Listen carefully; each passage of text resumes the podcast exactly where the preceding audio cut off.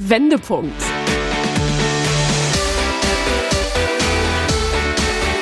Ein Coachcast mit Anke Nennstiel und Insa Löll.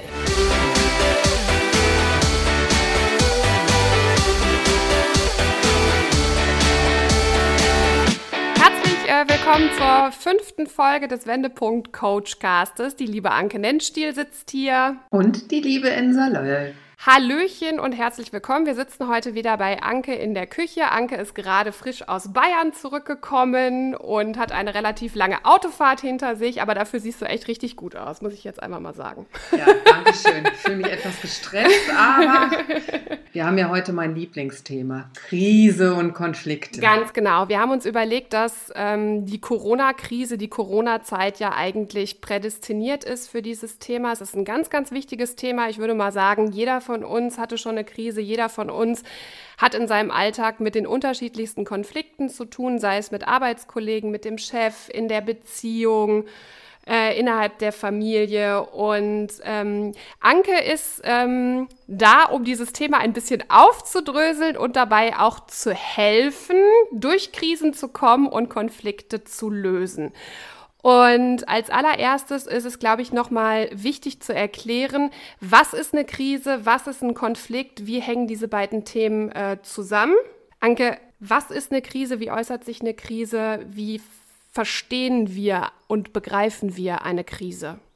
Also Krisen sind grundsätzlich ähm, Auslöser für produktive Entwicklung. Das mal als Positivum vorweggestellt, weil Krise hat ja immer so einen negativen Touch äh, als Coach und in meiner Betrachtung äh, sage ich immer, wenn jemand zu mir kommt ins Coaching, ja, ist eine Krise. Ähm, ich nehme das natürlich auch ernst, aber freuen Sie sich schon mal auf das, was daraus entstehen wird. Weil, wenn man daran arbeitet, kann man da sehr schöne Sachen entwickeln. Und ähm, darum geht es auch hauptsächlich. Äh, Krisen entstehen entwicklungsbedingt. Mhm. Wir alle durchlaufen in unserem Leben bestimmte Krisen also wir alle kommen in die Pubertät, der eine steckt es leicht weg, der andere tut sich schwer damit. Wir alle werden eingeschult, wir, äh, wir müssen umziehen, wir müssen uns einen Partner suchen. Das klappt manchmal sehr schnell, manchmal dauert es ein bisschen. Wir trennen uns wieder, wir haben Liebeskummer, wir werden erwachsen, wir gehen in die Pension, wir altern, wir werden krank. Das alles sind äh, per Definition oder können Krisenauslöser sein. Und äh, eine, zu einer guten Krisenbewältigung äh, gehört eben, dass wir unsere ureigenen Bewältigungsstrategien und Lösungsstrategien, wenn die nicht mehr ausreichen, dann haben wir eine, eine echte Krise, wo man dann auch tatsächlich sich professionelle Hilfe suchen sollte weil manchmal ist es einfach äh, too much. Also wenn man krank ist, den Arbeitsplatz verliert, äh, der Partner sich trennt oder ein Todesfall in der Familie, dann ist das einfach für die Psyche zu belastend. Das heißt, ähm, es brechen zu viele Säulen, die einem Stabilität geben, gleichzeitig weg. Und man weiß sich dann in dem Moment einfach nicht mehr zu helfen mit dem, was man gelernt hat. Genau, so, ähm, also, so sollte man das begreifen. Das ist quasi so eine Ohnmacht, der wir da ausgeliefert sind, weil so eine Krise, ähm, wir erleben Krisen in unserer Identität und unsere Identität wird beeinträchtigt. Also wir können uns selber nicht mehr fühlen und äh, das löst eben eine Krise aus. Identität hat in dem Zusammenhang ja immer was damit zu tun, wie unser eigenes Bild von uns selbst ist, ne? Genau. Und äh, gesunde Krisen zum Beispiel, ganz äh, bewusst nehmen wir da Abstand von uns und gucken einfach neu auf das Ganze. Ne? Also das heißt, ich verliere meinen Job, äh, kann mich in eine totale Krise stürzen. Wir können auch daneben treten und analysieren, woran hat es denn gelegen und das Ganze nochmal neu äh, für uns definieren und unseren anderen Job suchen. Das ist sozusagen die Wahl haben wir immer. Mhm. Aber wenn es zu viel wird, wird es einfach zu viel. Und ähm, deshalb sollte man ähm, auch immer schauen, dass man ausgewogen und gleichermaßen stabil bleibt, um unsere Hausaufgaben und so auch gut zu bewältigen. Das heißt, äh, so im Krisenverlauf sagt man, wir haben immer ein Problem, eine Störung, einen Konflikt mit irgendwas. Äh, und wir können eben auf unseren Erfahrungsschatz zurückgreifen und können das entweder konstruktiv lösen, indem wir das, was wir da äh, erleben, akzeptieren. Das ist auch ganz wichtig. Die Akzeptanz ist ganz wichtige Voraussetzung für eine Krisenbewältigung. Äh, nicht dauernd versuchen, das wegzumachen, sondern wenn ich traurig darüber bin, dass mich mein Partner verlassen hat, wenn ich meinen Job verliere, an dem ich, also jetzt Corona bedingt auch, ich kenne ganz viele Leute ähm, aus der Eventbranche, äh, die gezwungen sind, jetzt ihren Arbeitsplatz äh, ähm, aufzugeben. Natürlich sind die traurig, die würden ja auch gerne weitermachen. Also kann ja auch keiner was für. Äh, die Frage ist so, bleibe ich darauf hängen, wie auf so einer Schallplatte, die nicht weiterspringt äh, und warte jetzt vielleicht noch ein Jahr, bis sich die Eventbranche wieder erholt? Oder fange ich schon mal an zu gucken, was habe ich denn sonst noch im Bausatz für Potenziale, Werte oder auch Ausbildung, Kompetenzen, dann kann ich das Ganze auch nochmal neu betrachten, in eine andere Richtung bringen. Und darum geht es halt. Ne? Wir halten hier auch nochmal fest, Willenskraft und Disziplin ist da ganz, ganz wichtig, um aus so einer Krise auch gestärkt rauszukommen. Ohne das geht es gar nicht. Ja. Also das heißt, ich muss auch wollen. Wichtig ist zum Beispiel auch fürs Coaching. Ne? Ich werde ja oft gefragt, woran misst sich denn eigentlich Coaching?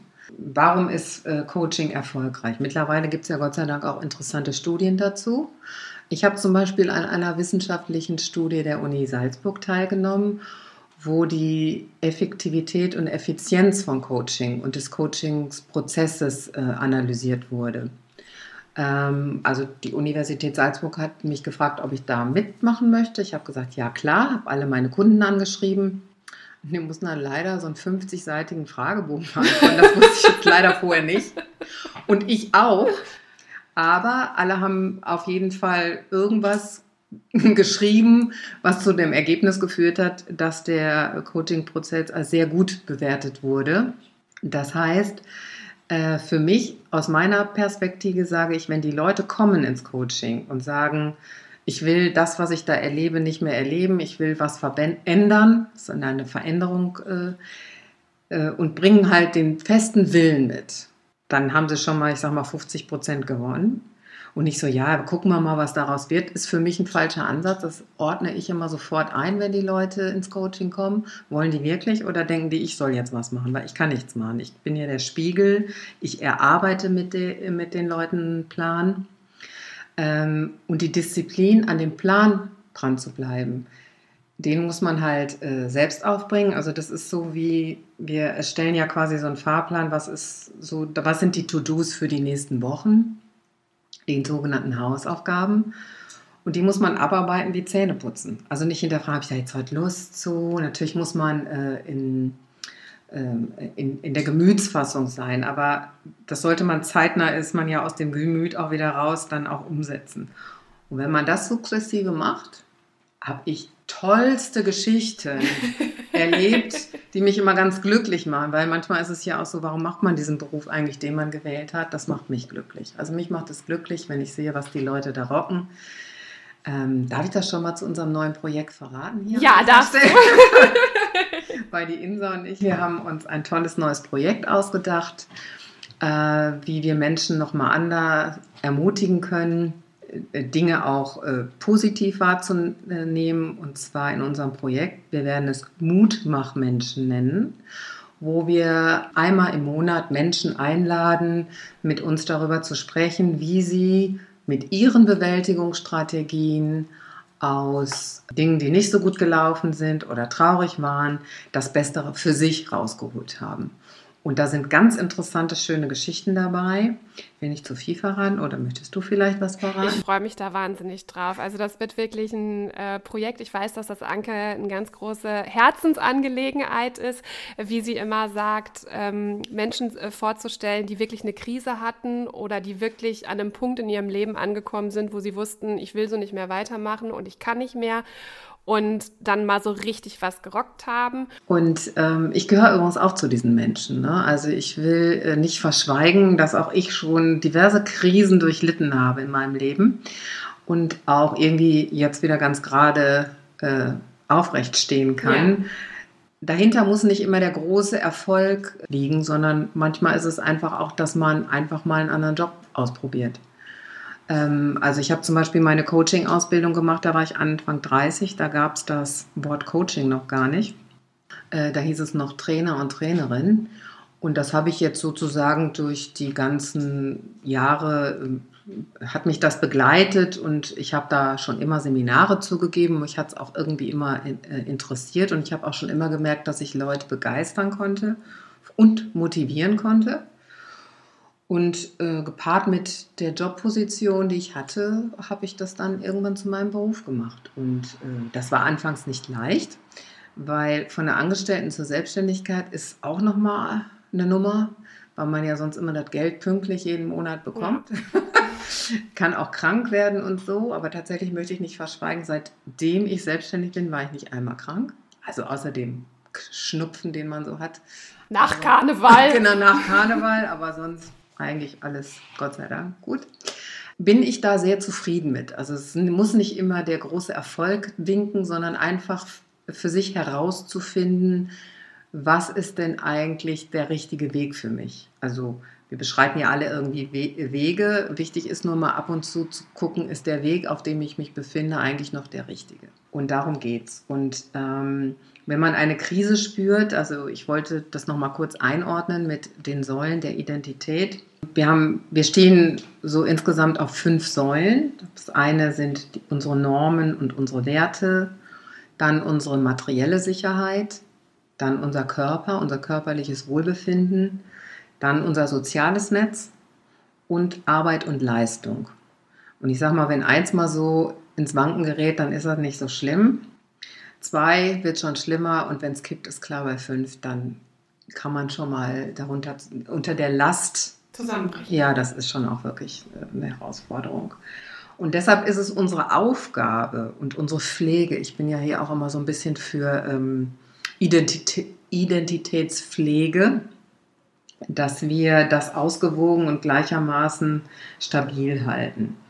Und ähm, wenn wir uns in einer ausweglosen Situation befinden, dann eben auch tatsächlich sich Hilfe sucht. Also im ersten Schritt vielleicht auch erst mit einer Freundin darüber spricht und gemeinsam, das muss man nicht alles selbst schaffen, aber ähm, ich sag mal, vor jeder Neuausrichtung muss man eben auch einen neuen Pfad beschreiten und äh, zwar auch sortieren, was ist jetzt Chance und was ist Gefahr. Ja. Ja, also auch wirklich gucken, ähm, ähm, was kann, hat das Gutes für mich im Gepäck. Muss ja jetzt neu, ist ja eigentlich neu, ein neues Kleid ziehen wir ja auch gern an. Ne? Das stimmt, ja. ne, so, dass wir uns das auch mal äh, mit so, äh, dem Ganzen mal mit so einer neuen Leichtigkeit begegnen oder gucken, welche Ressourcen habe ich mir denn da jahrelang jetzt eigentlich hart erarbeitet? Ne? Was macht mich denn eigentlich aus als Person? Und ähm, das, was man da macht, ist eben die Welt nochmal mit neuen Augen oder mit anderen Augen betrachten. Ne?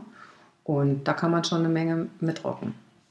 Das andere äh, Themenfeld sind ja Konflikte und Konfliktmanagement. Ganz genau. Und äh, da habe ich heute schon von Anke einen neuen Ausdruck kennengelernt, den finde ich ganz passend und ich glaube, das kennt auch jeder von euch und das sind sogenannte kalte Konflikte. Äh, Konflikte, die so unterschwellig mitschwingen. Ähm, Anke, magst du die noch mal ein bisschen einordnen? Ja, also Konflikte unterscheide ich immer in kalte und warme Konflikte und die unterschwelligen Konflikte sind die, die nicht ausgesprochen werden. Also ähm, das wunderbare Beispiel Aufräumen. ja, ich. Äh ja, kennst du? Ja, das kenne ich sehr gut. Also die, äh, ja, diesen Konflikt haben mein Mann und ich in unserer Beziehung, glaube ich, ähm, das ist der kälteste Konflikt, den wir haben. ähm, mein Mann ist sehr, sehr, sehr, sehr, sehr ordentlich und ähm, sortiert auch immer ganz brav alles weg und räumt auch immer sofort alles weg. Und ähm, ich bin nicht so. Ich bin vor allen Dingen, wenn äh, ich irgendwie im Stress bin oder viel zu tun habe, dann bin ich halt schon oft so, dass ich meine Klamotten dann auf dem Badewannenrand liegen lasse, dass meine Kaffeetasse dann mal im Flur stehen bleibt oder äh, worüber er sich am meisten aufregt, dass ich in der Küche mal die Schränke auflasse.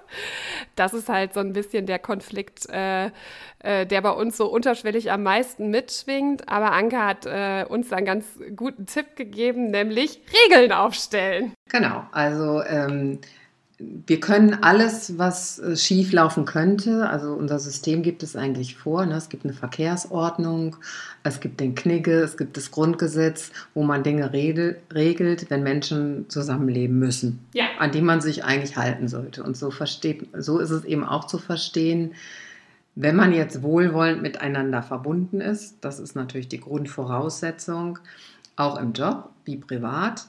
Ähm, und einen sowas nervt, also meistens ist es ja so, es kommt aus der Motivlage heraus, dass der eine ein ordnungsliebender Mensch ist und der andere eben nicht.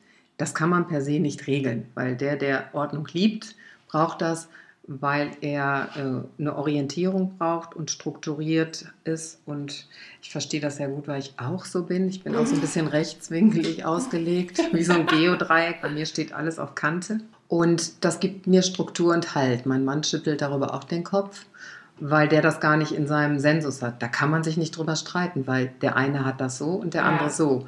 Dass ein das aber nervt, weil man ja sein Bestreben immer nach vorne bringen will, das ist mal klar.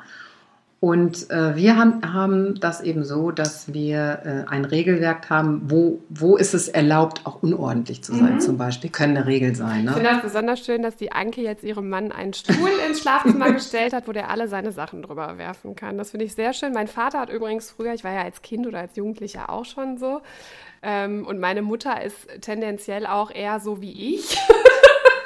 Aha.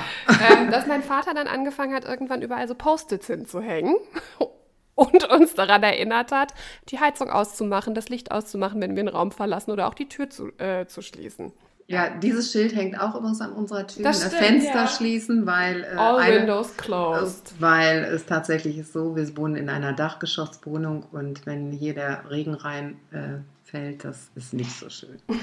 Also Regeln helfen auf jeden Fall, wenn man sich verständigen will und auch im Team, bei der Arbeit finde ich immer das Aufsetzen von Regeln einfacher, als sich da blöde rumzustreiten. Ich glaube, das einfachste Beispiel in jedem Team und in jeder Büroküche ist ja einfach, dass dann jeder irgendwann anfängt, äh, seinen Krempel auf die Spülmaschine zu stellen, aber nicht in die Spülmaschine, wenn sie voll ist. Ne? Also das ist ja so, ich glaube, das kennt jeder von euch. Ja, das äh, funktioniert aber in der Realität leider nicht so ja. gut. Und das hat auch was mit dem Thema Konsequenzen zu tun. Also Regeln hat natürlich, machen natürlich auch nur Sinn, äh, Sinn, ist bei Kindern ja auch so, wenn es Konsequenzen gibt. Ne? Also mhm. das heißt, wenn man einfach ein Regelwerk aufstellt, muss man auch die Konsequenzen, ja. äh, also was heißt das denn, wenn man es nicht beachtet? Was passiert denn dann ja. eigentlich? Darüber muss man sich auch austauschen. Und ähm, ich bin ja bei dem Konfliktmanagement immer schwer dafür. Ähm, das einzige Hilfsmittel, was wir haben, ist die Kommunikation. Und das, äh, was ich mit meinen äh, Kunden eintrainiere, ist immer so, wie sage ich es denn? Also erstmal muss ich natürlich ein Setting schaffen, wo man sich gut mitfühlt. Ne? Ähm, also dieses, ich muss mal mit dir reden, schalten eigentlich alle schon auf Stur. Ich glaube nicht so richtig, weil man weiß und erwartet schon, oh. Es macht nicht so viel Sinn, äh, einen Satz damit zu beginnen, genauso wenig wie mit dem Satz, jetzt pass mal auf. Genau, sondern eigentlich ist es gut, immer zu forschen, was könnte denn das Thema sein? Was ist eigentlich das Thema, über das ich mich mit demjenigen unterhalten möchte? Ne, will ich mich jetzt in unserem Beispiel über das Thema Ordnung austauschen? Ne? Mhm nicht, du hast was falsch gemacht und hast die Sachen da liegen gelassen, sondern was ist denn das Thema? Und das Thema ist ja eigentlich, es liegt ja bei mir, mich stört es ja. Mich regt das auf in dem Moment, ja. So, und warum regt es mich eigentlich auf? Weil ich, ähm, ich kann Chaos nicht ertragen, weil es mir, ähm, wenn ich irgendwo reinkomme, ich fange sofort an, so wie so ein Monk Dinge zu ordnen. Mhm. Und wenn diese Ordnung hergestellt ist, ähm, fühle ich mich wohl. Mhm. Und dann ist das Thema ich möchte mich wohlfühlen. Ja. So, und da muss man sich sozusagen vor dem Gespräch mal ein bisschen ähm, disziplinieren, da haben wir das Wort wieder, worum könnte es denn eigentlich gehen oder sich mal kritisch hinterfragen, weil dann bleibt man automatisch bei sich selbst. Das ist wieder aus dem Thema Kommunikation und Wirkung. Wenn man will, dass man effizient kommuniziert, sollte man sich vorher klar machen, was ist das Thema. Ganz, ganz wichtig. Nicht einfach so, wir müssen mal reden. Ähm, ich meine, im besten Fall kriegt man noch die Gegenfrage äh, Frage gestellt, worum, worüber. Äh, aber um da auch gar keinen Unmut reinzubringen, sage ich, äh, Thema benennen und Ort und Zeit. Ich glaube, da kann ich noch mal ganz gut aus meiner eigenen Erfahrung sprechen. Das war ein Thema, äh, ein großes Thema, weshalb ich zu Anke ins Coaching gegangen bin, war das Thema Konfliktmanagement. Und äh, jetzt bin ich ein sehr impulsiver Mensch, ein sehr kämpferisch ausgeprägter Mensch. Wenn mir irgendwas gegen den Strich geht, dann haue ich das einfach so raus und habe mich dann gewundert, äh, warum ich damit am Ende des Tages nicht so viel bewirke und nicht so richtig an mein Ziel komme. Und ähm, es ist doch erstaunlich, was man letztendlich erreicht, wenn man sich vorher diszipliniert, wenn man sich nochmal hinterfragt und überlegt, ähm, was ist jetzt eigentlich das Problem, was ist mein Thema und wie spreche ich das an und sich auch diszipliniert an diese ja, es sind ja Kommunikationsregeln. Genau, hält. und zwar, äh, da sagst du was ganz Richtiges. Ähm, wie spreche ich es denn eigentlich an?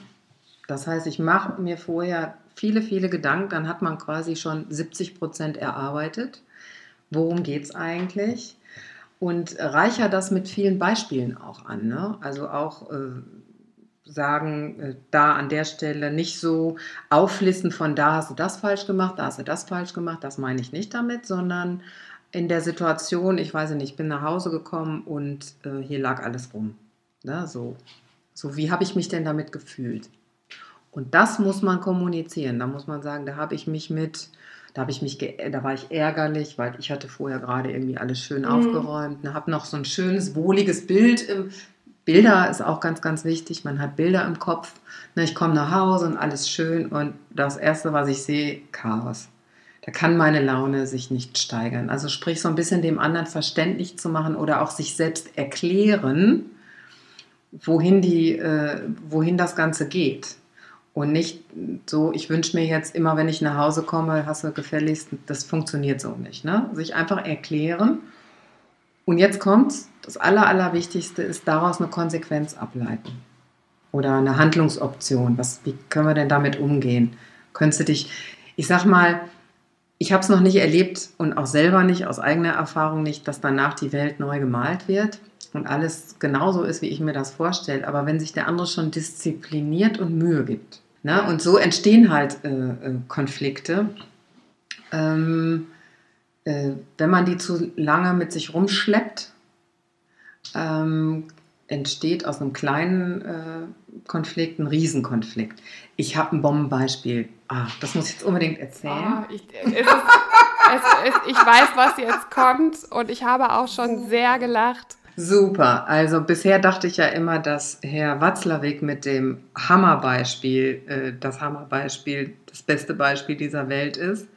Ähm, für die Hörer, die das nicht kennen sollten, das ist die Geschichte mit dem Nachbarn, wo derjenige sich überlegt, also ich sitze in meiner Wohnung und überlege mir, ich möchte ein Bild aufhängen. Ja, ich weiß, was du meinst, ja. Und äh, habe aber keinen Hammer zur, zur Hand. Und dann überlege ich mir, ah, aber mein Nachbar hat einen Hammer in der Hand. Und dann fällt mir ein, dass der äh, Nachbar mh, hm, den Müll irgendwie nie rausbringt und dass er den so lange im äh, Flur stehen lässt. Und die dreckigen Schuhe stehen da auch und er macht sich quasi Gedanken, viele negative Gedanken um seinen Nachbarn. Das geht in der Geschichte noch endlos so weiter. Ich kürze die jetzt mal hier bewusst ab. Ja. Weil ich ja meine Geschichte noch erzählen will. Und dann stellt er an und sagt, Sie können Ihren Scheißhammer behalten. Der Nachbar steht natürlich da und weiß von nichts. Also, die reale Geschichte, die ich erlebt habe, ist, ich wollte mit meinem Mann essen gehen in Bayern und äh, vor einem Gasthof, der so in einer Kurve liegt, unter Kastanienbäumen. Und vor dem Gasthof gibt es vier Parkplätze. Und äh, wir haben einen davon sofort gefunden, parken ein, steigen aus dem Auto aus, gehen ein paar Schritte, steht eine Frau da und sagt, Ihnen ist schon bewusst, was Sie da gerade gemacht haben. Hä? Und wir so, nee. wir uns also keiner Schuld oder sonst irgendwas bewusst. Und sie so, ich wollte den Parkplatz haben. Ich habe gedacht, ich warte erstmal ab, was jetzt kommt, weil ich hatte keinen Schimmer, was sie mir jetzt sagen wollte. Äh, sie stand um die Kurve herum und musste ein anderes Auto äh, an sich vorbeiziehen lassen, also um das Auto rum. Und in der Zeit sind wir eingeparkt. Wir konnten sie aber gar nicht sehen, weil wir ja hinter der Kurve waren. Und äh, das hat sie uns quasi vorgeworfen.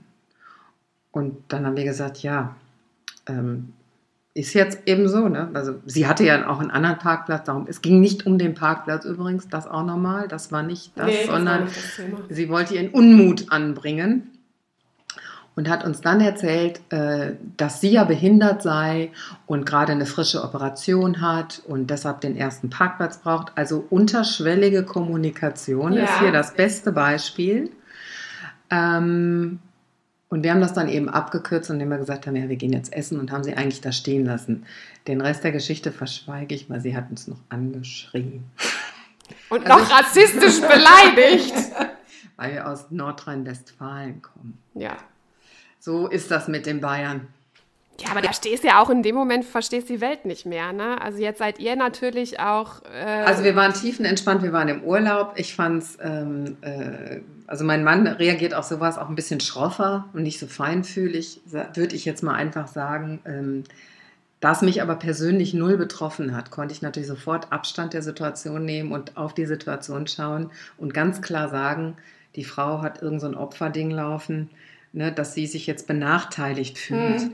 Und hätte ich sie jetzt darauf angesprochen, hätte ich mit der da auch ein Gespräch vernünftig drüber. Ich hatte nur keine Lust, ich wollte essen gehen. So, das, so Dinge passieren ja so, aber das ist ja ein gutes Beispiel, wo ja nicht gleich ein Krieg drüber ausbricht für ähm, unterschwellige Konflikte, weil man sich irgendwas zusammenzimmert über Bilder in seinem Kopf, sprich, ähm, der Nachbar ist blöd, weil er den Müll nie rausbringt oder ähm, die Leute sind doof, weil sie mir als behinderten Person nicht den Parkplatz zur Verfügung stellt und die Leute wissen überhaupt nichts ja, davon. Ja, Darum geht es. Ne? Also man kann und sollte immer sicherstellen, kommunikativ, versteht der andere überhaupt, was ich sage?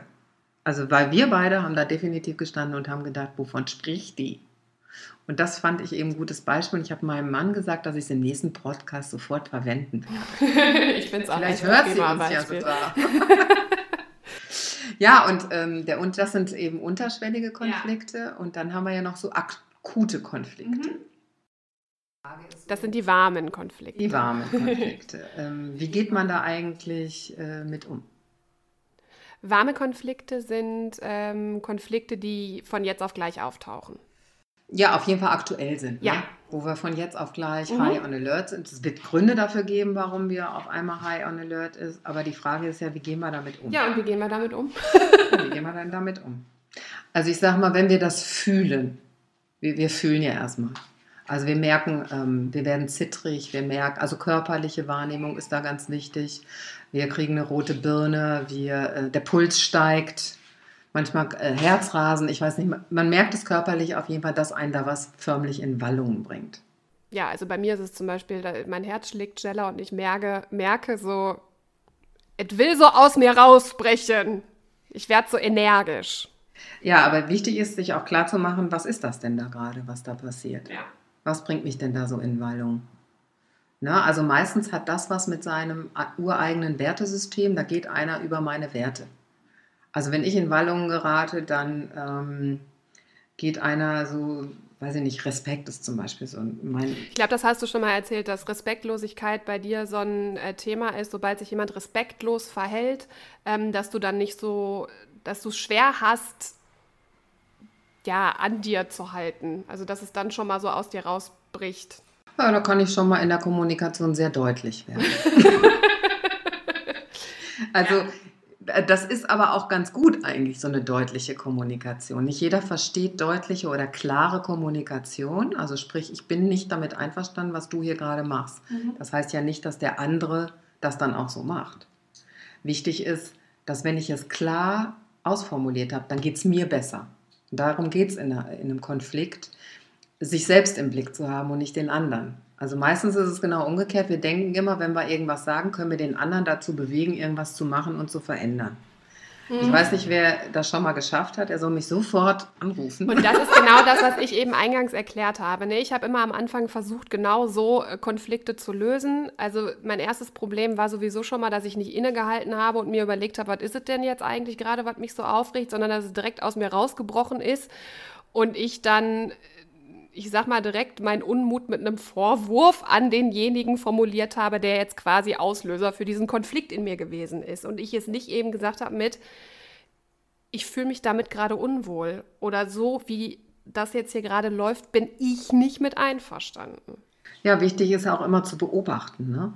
Also äh, Stichwort nochmal Proaktivität oder passiv. Ne? Also es ist, ähm, mir hat das neulich wieder einer erzählt, ähm, dass äh, in der Elterngeneration ist es noch häufig so, die haben ja nicht gelernt, mit Krisen und Konflikten gut umzugehen.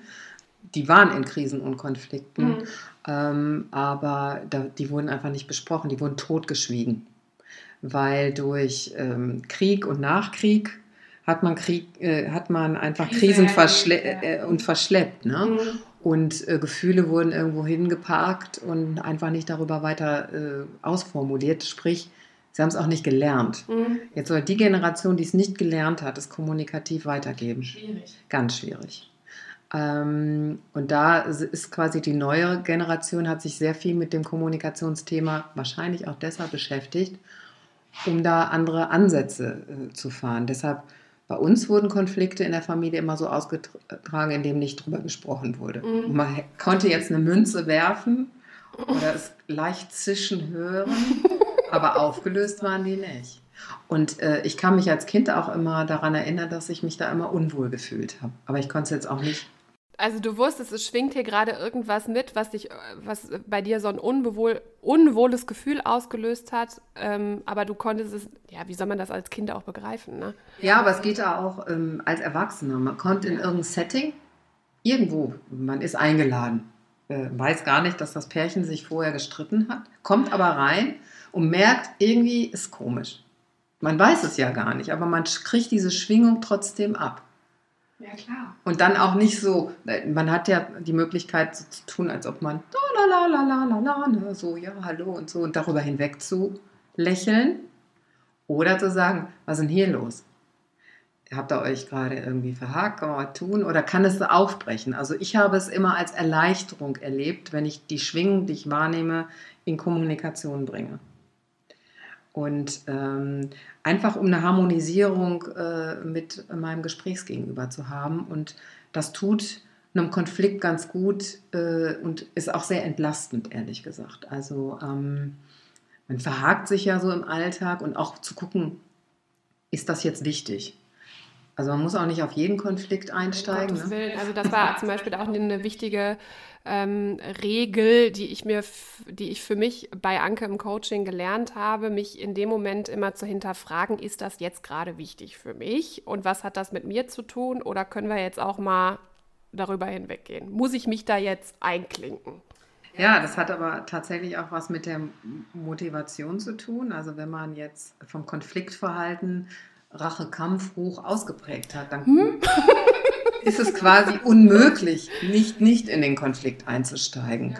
Und dann gibt es ja die Harmonie äh, liebenden Menschen, äh, die wollen jeden Konflikt harmonisch lösen. Das ist natürlich ein Irrsinn an sich. Äh, aber tatsächlich müssen manche Konflikte auch geführt oder ausgehalten werden. Und äh, den Leuten rate ich auch immer, wenn man jetzt von sich selber so weiß, man ist äh, eigentlich eher harmonisch gepolt, muss sich aber manchmal auch positionieren, weil sonst geht man auch unter. Wenn man das jetzt nicht hardcore-mäßig eintrainiert, da gibt es natürlich auch Techniken zu. Es ist immer ganz ratsam, sich vielleicht äh, jemanden ins Boot zu holen, der das A für einen übernimmt oder ähm, ein Moderator, der das moderiert. Ne? Also mhm. das ist zum Beispiel... Ähm, habe ich das schon oft gehabt, auch im Coaching, dass ich das dann quasi übersetzt habe. Und dann bin ich quasi derjenige, an dem das dann abge... Also ich habe es dann alles aufgefangen und abgekriegt, aber das war insofern nicht schlimm und nicht schlecht, weil ich hatte mit dem eigentlichen Thema nichts zu tun. Ja, dann kann man das ganz gut. Ja. Ne? Das ist ja. das Stichwort Mediation. Ne? Ja, verstehe ich. Mhm. Ähm, also in heftigen Konflikten ist ein Mediator auch eine gute Adresse, wenn man selber es nicht regeln kann. Also wenn man Regeln aufstellt, wenn man sich äh, das Thema hat, wenn man sich kommunikationsmäßig diszipliniert, wenn man den Willen auf, äh, aufbringt, ähm, Konflikte lösen zu wollen. Manche Leute wollen auch streiten. Ne? Weiß nicht, es, es, es, gibt so. Meine Eltern hatten früher immer diese Nachbarschaftsstreitigkeiten, die, die, die so über den Zaun, weil der eine irgendwie den Baum nicht schneidet oder der denkt, der steht auf Dinge. Sowas gibt es alles, nicht? Ja, ja, so Krawallbürsten. ne, so, und da geht es, glaube ich, was wollen die Leute? Ich, ich, ich, ich sage immer, die wollen Aufmerksamkeit, aber das ist jetzt auch so ein bisschen Suppentopf-Psychologie. Ähm, manche wo Leute wollen keine Harmonie. Mhm. Also die wollen kein entspanntes Leben mit ihren ja. Liebsten, um ne, denen kann man auch nicht helfen. Ja, genau. Und das musst du dann, glaube ich, dann einfach akzeptieren und dann sagen, alles klar, wir lassen es einfach. Genau. Ne? Und äh, jeder hat die Möglichkeit, die Welt mit den anderen Augen zu sehen. Man muss es halt nur wollen. Und ähm, deshalb nochmal ganz wichtig in der Zusammenfassung, Regelwerk ist wichtig aus meiner Sicht, äh, um Konflikte zu lösen. Ähm, es gibt Orientierung, dann ähm, natürlich der Wille und auch zu gucken, ähm, welche Disziplin bringe ich auf. Also wenn ich wirklich, wirklich Druck auf der Pipeline habe, ist natürlich die Disziplinbereitschaft ein bisschen höher. Und ähm, auch gucken, auf welcher Ebene befinde ich mich gerade. Befinde ich mich gerade auf der, ähm, also dass ich mich quasi aus dem Konflikt rausziehe, dass ich so eine Distanz dazu aufbaue, ist manchmal gar nicht schlecht, ne? mhm. ne? ähm, um das Ganze nochmal so in eine nicht so emotionale Ebene zu bringen. Oder ähm, fühle ich mich da hingezogen? Die Frage ist, was, was zieht mich denn so in den Konflikt? Was ist denn so der Dauerbrenner? Ne? Und einmal zu gucken, das hat ja irgendwie als Abgleich, das hat immer was mit uns selbst zu tun. Ne? Ja. Das auch nochmal, es gibt keine Konflikte, die ähm, einfach so, äh, doch, es, es, sei denn, das ist so wie mit dem Park, mit der Parkplatzsituation. da hingst du, da hinkt ihr ja jetzt nun mal wirklich so 0,0 drin. Ja, aber in der Regel hat man schon was damit zu tun. Aber Anke, jetzt nochmal diese Parkplatzsituation genommen, ne? Meinetwegen, ihr wärt jetzt irgendwie auch gestresst gewesen, ihr hättet euch im Auto irgendwie gezankt oder irgendwie sowas, oder ihr wärt jetzt aus einer ganz anderen Situation und nicht so entspannt da rausgekommen, dann hätte das doch auch so richtig eskaliert, also dann hätte das doch richtig knallen können. Wenn ihr jetzt auch noch ein Thema für euch gehabt hättet und dann diese Frau auf einen trifft, ja, äh, sagen wir es mal so, es hat nicht nur was mit Entspanntheit zu tun, es hat auch was von, ähm, hätte die mich jetzt persönlich angegriffen, ja, ja. hätte die jetzt gesagt, sie blöde Kuh oder irgend sowas, was so ausschreiten, Stichwort Respektlosigkeit, mhm. dann wäre das sicherlich in eine andere Richtung galoppiert. Sonst bin ich da ziemlich entspannt, weil ich grundsätzlich nicht immer sofort äh, den Konflikt ähm, beziehe ich nicht auf mich. Das ist auch übrigens ein gutes Thema, gut, dass du nochmal ansprichst. Hm, das hat nicht immer was mit uns selber zu tun. Es hat meistens tatsächlich was mit dem anderen zu tun, weil wir ja immer im Spiegel sind. Also ähm, ich kenne das von Freunden, äh, wo die eine der anderen immer das vorwirft, was die andere auch genauso hat. Also wenn ich dazwischen denke, denke ich immer, worüber unterhalten die sich? Also sie haben da beide nicht viel. Nee, tun sich da beide nicht viel, aber das liegt daran und das ist eben so witzig, dass man sich gegenseitig spiegelt und Dinge vorhält, die man selber an sich vielleicht ablehnt? Fragezeichen. Ja, aber da helfen doch dann auch Regeln, oder? Eigentlich schon, ja. ja. Regeln und natürlich, wir müssen natürlich uns ein Bewusstsein schaffen. Ne? Also wir wollen ja keine perfekten Menschen werden ne? oder Roboter, sondern wir sind Menschen. Menschen haben Gefühle. Ja, und der, wie, wie du schon sagtest, ne, ähm, Bewusstsein schaffen, Regeln schaffen, die Orientierung geben und dann muss natürlich auch der Wille da sein, ähm, dass es dann letztendlich zu einem besseren, besseren Zusammenleben führt. Ne? Genau. Also ich glaube, so in einer Beziehung ist es eben total leicht, ja, ja. weil da will man ja auch zusammenbleiben. Deshalb tut man da in der Regel auch ein bisschen mehr mhm. für die Beziehungspflege. Im Job ist es nicht so. Und ähm, ich habe erst neulich in einem Coaching einen ganz interessanten Aspekt gehabt. Das ist ein Leitungsteam von vier Leuten. Und da hat mir die Frau erzählt, dass ähm, sie mit den Leuten nicht klarkommt, da hätte sich was verändert. Und äh, ihr Anliegen war eigentlich, dass sie sagt, ich will da raus und will auch was anderes machen. Und äh, jetzt ging es darum, dass die anderen das nicht so sehen. Also sie sieht da einen Konflikt, die anderen sehen den Konflikt nicht. Ja, okay. Und dann habe ich gesagt, was denn aus ihrer Sicht der Konflikt ist. Den hat sie dann mir beschrieben. Es ging um das Thema eigentlich Ordnung und Struktur. Und ich glaube, dieses Team ist ein sehr flexibles Team. Alle anderen machen halt so, mal so, mal so aus dem Duktus, was völlig okay ist für die anderen drei. Aber diese Frau braucht was ganz anderes und deshalb kann man sich darüber auch nicht verständigen. Also im Sinne von einer Lösung. Eine Lösung wäre jetzt, also wenn man ein Leitungsteam ist, sollte man sozusagen aus meiner Sicht schon so auf einer Linie liegen. Mhm. Wenn da einer so total aus der, aus der Linie trabt, dann passt der eben auch nicht. Also da, deshalb sind ja nicht alle vier schlecht nein, nein, oder blöd oder sowas. Und es waren ja Gott sei Dank auch ähm, ähm, ein, ein Pädagogenteam, die das auch sofort so einschätzen konnten, sich da jetzt gar nicht groß verhakt haben, sondern für den einen, der da nicht reinpasst, auch was Neues gesorgt wird, was besser zu ihm passt. Ne? Also das ist ja, man kann Konflikt eben reflektiert sehen im Sinne von, was ist denn da eigentlich, was braucht denn jeder aus dem Team eigentlich und darüber verständigen. Und dann kann was Gutes daraus wachsen. Entwicklung. Mhm. Der eine geht, kommt ein neuer, der besser reinpasst, bessere Chemie im Team, Stimmung, keine Ahnung, was da alles passiert. Die, die sich immer ausgegrenzt gefühlt hat, kann sich auch wieder neu entwickeln. Also aus meiner Sicht sehr positiv. Ja. Äh, positive Entwicklung. Ich kann mich natürlich auch dauernd da hinsetzen und mich mit dem, du hast das falsch gemacht und da hast du wieder die Ordnung nicht eingehalten. Ne? Ja, dann ähm, muss man dann wahrscheinlich an einem Punkt irgendwann dann erkennen, dass es für alle besser ist, wenn, äh, wenn man sich da grundsätzlich neu orientiert oder neu aufstellt. Die einen für sich, die andere dann in einer anderen Konstruktion oder Konstellation ähm, oder halt auch für sich. Also besser kann man es gar nicht auf den Punkt bringen und so würde ich sozusagen uns auch aus der heutigen Folge entlassen. egal, also die Essenz ist ja immer wichtig, was können wir mitnehmen. Also es egal, was wir tun, es geht immer um unsere eigene Selbststeuerung.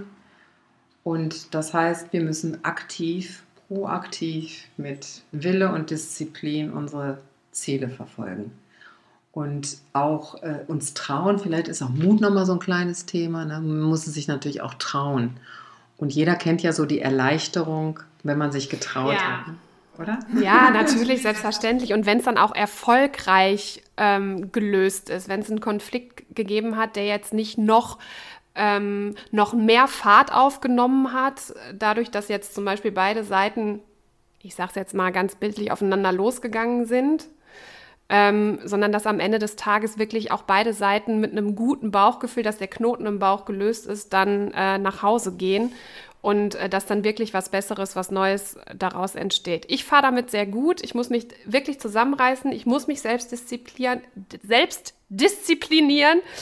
Ähm, weil, wie gesagt, ich äh, eigentlich jemand bin, die Anke hat äh, zu mir am Anfang des Coachings gesagt, als klar war, äh, dass ich jemand bin, der Rache und Kampf hoch ausgeprägt hat. Die hat immer gesagt, mit dir ist nicht gut Kirschen essen. Nee, ist auch nicht. Aber äh, mit mir kann man wenigstens jetzt ein bisschen besser Kirschen essen. Ich spuck nicht sofort mit den Kirschkern auf die anderen Leute. Oh, das ist doch ein schönes, schönes Schlusswort. Und äh, das soll natürlich auch neugierig machen auf unsere nächste Podcast-Folge. Ja. Ähm, ne, vor, äh, wenn ich jetzt sozusagen die Krise bewältigt habe oder den Konflikt. Äh, aus Krisen erwachsen, nenne ich das jetzt mal, äh, liegt natürlich immer ein Abschied von Altem. Wir wollen es nicht traurig machen, sondern positiv. Es ist total geil, wenn man sich von alten Dingen äh, verabschieden kann und alte Zöpfe äh, abschneiden kann. Mhm. Und deshalb werden wir uns mit dem Thema Neuausrichtung, Neuorientierung beschäftigen. In der nächsten Folge, was dann ja schon Folge 6 ist, ne? Wahnsinn. Folge, Folge 6, äh, Thema Neuausrichtung, Stichwort Bye-bye altes Leben, freue ich mich wahnsinnig drauf, weil ich glaube auch ein wichtiges Thema in Zeiten von Corona, wo es gar nicht anders geht, als sich neu auszurichten. Okay, bis dann. Bis dann, Tschüss. schönes Wochenende. Wendepunkt.